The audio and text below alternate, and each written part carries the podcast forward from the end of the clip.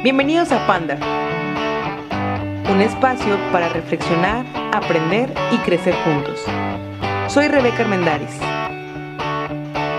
Acompáñame a conocer lo que Dios quiere para nosotros. Bienvenidos al episodio número 15 de Ponder. Les saluda Rebeca Armendaris. Estoy muy contenta de poder saludarles una vez más.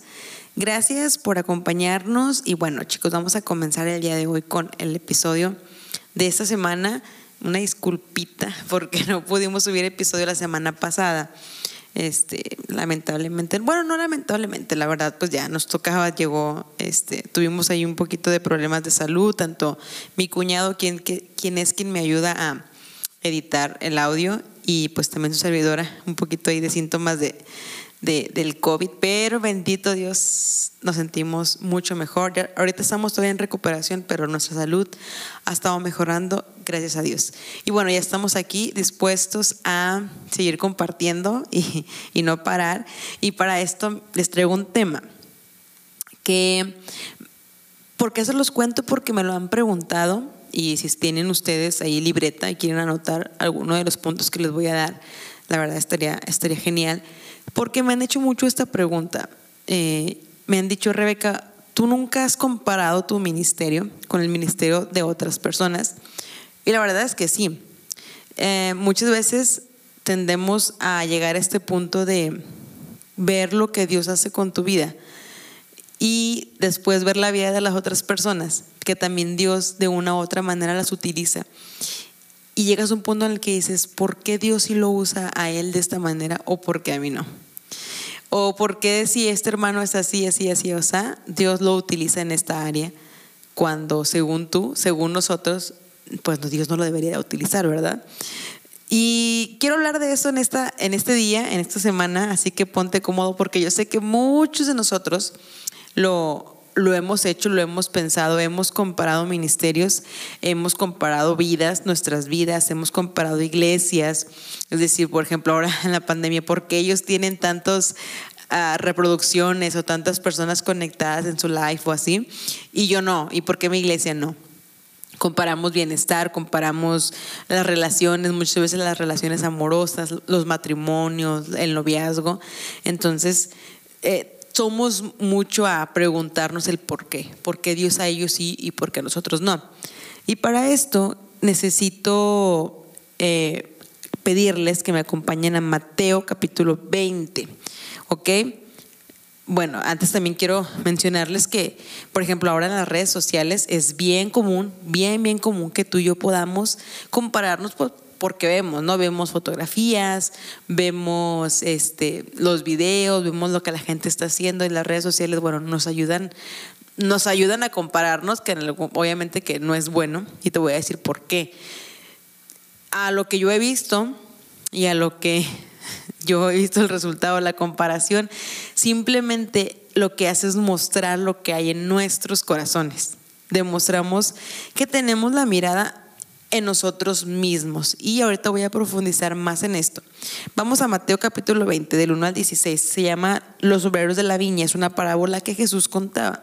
Y te la voy a leer súper rápido. Son, te, lo voy, te voy a leer desde el versículo 1 hasta el 16, pero te lo voy a leer, a leer rápido porque quiero profundizar en ella. Dice así, porque el reino de los cielos es semejante a un hombre, padre de familia, que salió por la mañana a contratar obreros para su viña y habiendo convenido con los obreros en un denario al día, los envió a su viña. Recordamos que un denario es el pago que se daba por todo un día trabajado en aquel entonces. Saliendo cerca de la hora tercera del día, vio a otros que estaban en la plaza desocupados y les dijo, y también vosotros a mi viña y os daré lo que sea justo. A ellos no les dio, no les prometió un denario, sin embargo les dijo, vayan a trabajar conmigo y yo les voy a pagar lo que sea justo. Y ellos fueron.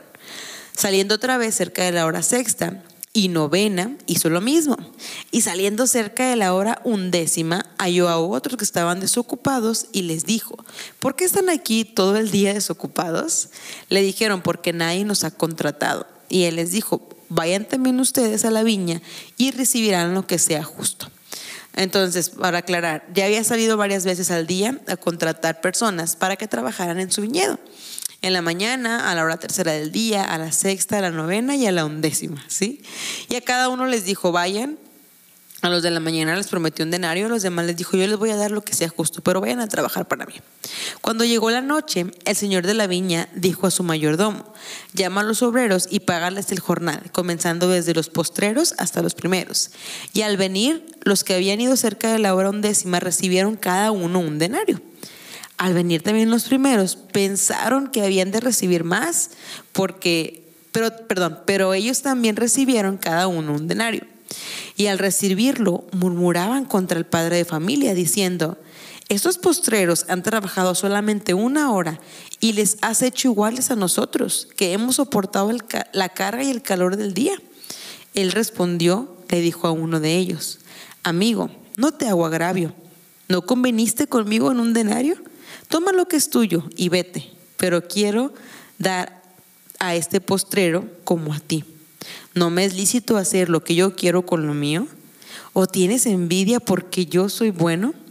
Así, los primeros serán postreros y los postreros primeros, porque muchos son llamados, más pocos los escogidos. Ay, esta parte me emociona porque está, está muy interesante.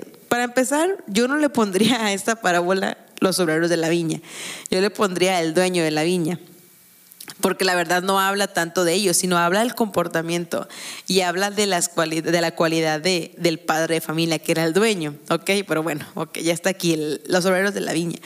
Y está muy interesante porque después de que él manda llamarles a todos sus trabajadores, comienza a darles su pago, el pago de cada uno. Y me, imagino esta escena, me imagino que manda llamarles y los pide que se formen, le dice a su trabajador, a su mayordomo que les pague. Pero aquellos que acababan de llegar, que tenían apenas una hora trabajando, los formó primero. Y el que llegó desde la mañana, pues se forma hasta atrás. Y me imagino que el último, pues ya todo cansado, obviamente, todo sudado, todo este, adolorido de todo lo que había trabajado, pues estaba hasta atrás esperando su salario, su, su pago. Y al ver que el primero, al de la fila, al ver que aquel que había trabajado solamente una hora en el día les dio un denario, dice la Biblia que ellos ven y, se imaginan, bueno, si a este que trabajó una hora le pagaste un denario, pues a mí me va a pagar más. Yo me voy a recibir mucho más porque yo he trabajado más o porque yo estoy aquí desde la mañana y él acaba de llegar. Pero después comienza a pagarles a todos la misma cantidad, la misma cantidad. Y cuando llegan con ellos, con los últimos, con, en realidad con los primeros, los que llegaron primero, les paga lo mismo, la misma cantidad. Y dice que ellos comienzan a murmurar y comienzan a decir, ¿por qué? ¿Por qué si yo tengo aquí todo el día me estás pagando lo mismo que a este que comenzó a trabajar apenas hace una hora? Y lo único que demostraba, que demuestra esta parábola es el corazón de estas personas que comienzan a ver cómo estos jornaleros perdón, cómo este padre de familia le paga a los jornaleros por igual. Muchos de nosotros podríamos pensar que injusto. O sea, la neta, la, verdad sí e, es correcto que ellos se enojaran. Muchos decimos, sí, pues obviamente, porque le vas a pagar lo mismo. Pero me sorprende y me encanta la manera en la que el dueño de la viña le contesta y le dice, no te estoy haciendo nada malo a ti, no te hago agravio, toma lo que es tuyo y vete. Y luego le dice, ¿no conveniste tú conmigo en un denario? Recordemos que al principio él le dijo, ven a trabajar y te voy a pagar un denario. Y eso fue lo que le pagó, un denario. Dice, no me es lícito hacer lo que yo quiero con lo mío. Y luego le pregunta, ¿o tienes envidia? Porque yo soy bueno. Y esta parábola demuestra uno de los atributos de Dios, que es su bondad, su justicia también. Y muchas veces nosotros tendemos a comparar la bondad de Dios con lo que Dios ha sido bueno con nosotros también. Y vemos y decimos, ¿por qué a ellos sí y por qué yo no? O por qué Dios, si yo me he portado de esta manera, no me ha, no me ha recompensado como le recompensa a aquellas personas. Fíjate que yo lo he hecho muchas veces, te soy bien sincera muchas veces también lo he hecho en el, área, en el área emocional, por así decirlo. Yo soy mucho a veces de decir, ájale, ajale, bueno, achis, ¿por qué a esta muchacha, por ejemplo, una conocida, Dios le mandó un buen hombre, entre comillas, ¿verdad? Dios le mandó un buen hombre. Si ella se portaba así, o yo la conozco desde chava, desde jovencita, y ella era así, así, así, y, y ¿por qué Dios la recompensa con, con, con un buen marido? Y yo sigo soltera? ¿O por qué si yo oré mucho, me preparé, estudié, no sé, por qué Dios no me llena la iglesia con jóvenes cuando hay muchas iglesias que predican otras cosas, están llenas? Y comenzamos a comparar los ministerios, comenzamos a comparar las vidas y creemos que nos merecemos lo mejor por nuestro pago, por nuestro trabajo. Creemos que nos merecemos, mejor, mejor dicho, algo mejor porque nos portamos mejor.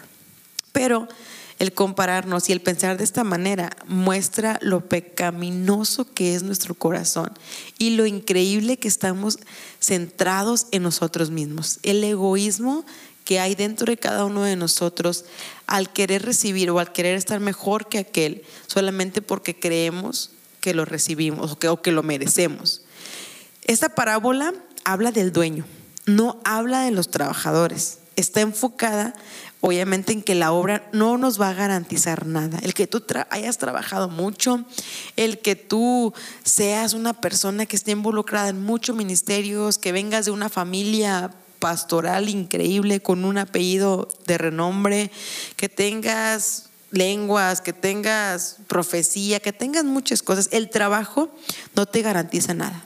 El dueño decide dar a quien quiere como Él quiere. Y fíjate que, aunque podemos nosotros pensar que el dueño de la viña fue una persona injusta, déjame decirte que nadie en la parábola recibió injusticia. Unos recibieron justicia. El dueño les pregunta, ¿no convenimos desde el principio que, que te iba a pagar un denario? Recibe lo que es justo y vete. ¿Sí? Unos recibieron justicia, ¿Y sabes qué recibieron otros? Otros recibieron gracia. El hecho de que Dios, bueno, el dueño les haya pagado exactamente lo mismo, les haya dado más a nuestro punto de vista, eso es gracia de Dios. Que aunque ellos tengan poco, aunque ellos tengan, lo podemos meter dentro del el área espiritual ahora actual aunque ellos tengan poco tiempo en el Evangelio, aunque ellos tengan pocos dones, por así decirlo, déjame decirte que eso no garantiza que Dios no vaya a ser bueno con ellos y vaya a darle como Él quiere.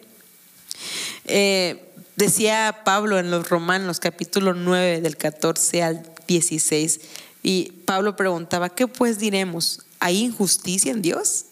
Y luego él contesta, en ninguna manera.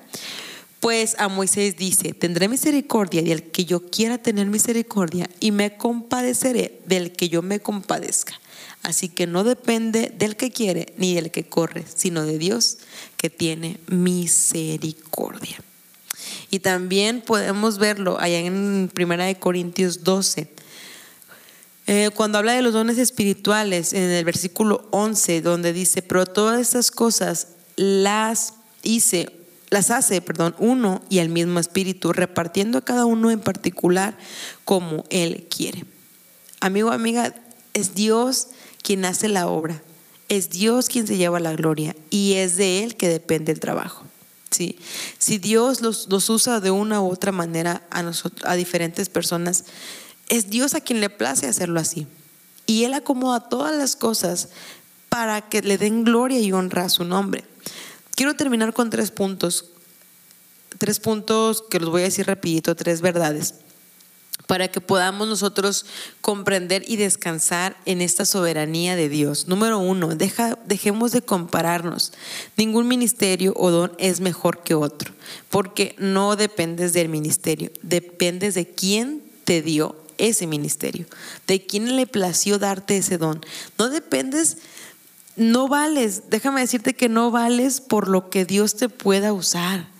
No vales por lo que Dios pueda llevar a que tu nombre sea conocido porque déjame, no, no quiero que tú tengas esta idea o no quiero que tengamos esta idea de que cuanto más personas conozcan a, a mi nombre, cuanto más personas conozcan a Rebeca, quiere decir que Dios me usa más que a otras personas. Claro que no, porque el plan principal de Dios es glorificar a Dios y que la gente conozca su nombre, no el de nosotros. Número dos, entiende que Dios es justo y bueno y Él reparte como Él quiere. El que Dios le dé más a uno que a otro no quiere decir que Dios sea injusto. Al contrario. Fíjate que si Dios nos diera lo que nosotros mereciéramos, no creo que estuviéramos aquí. Al menos yo no. Así que Dios es justo y también es bueno. Y por último, entender que el dueño me ha elegido a mí para servirle ya es un motivo de gracia, de gozo y de amor. Ni nuestro corazón puede descansar en eso.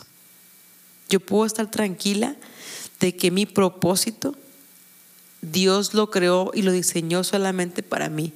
Si Dios utiliza de una u otra manera a otras personas, qué padre, gloria a Dios por eso.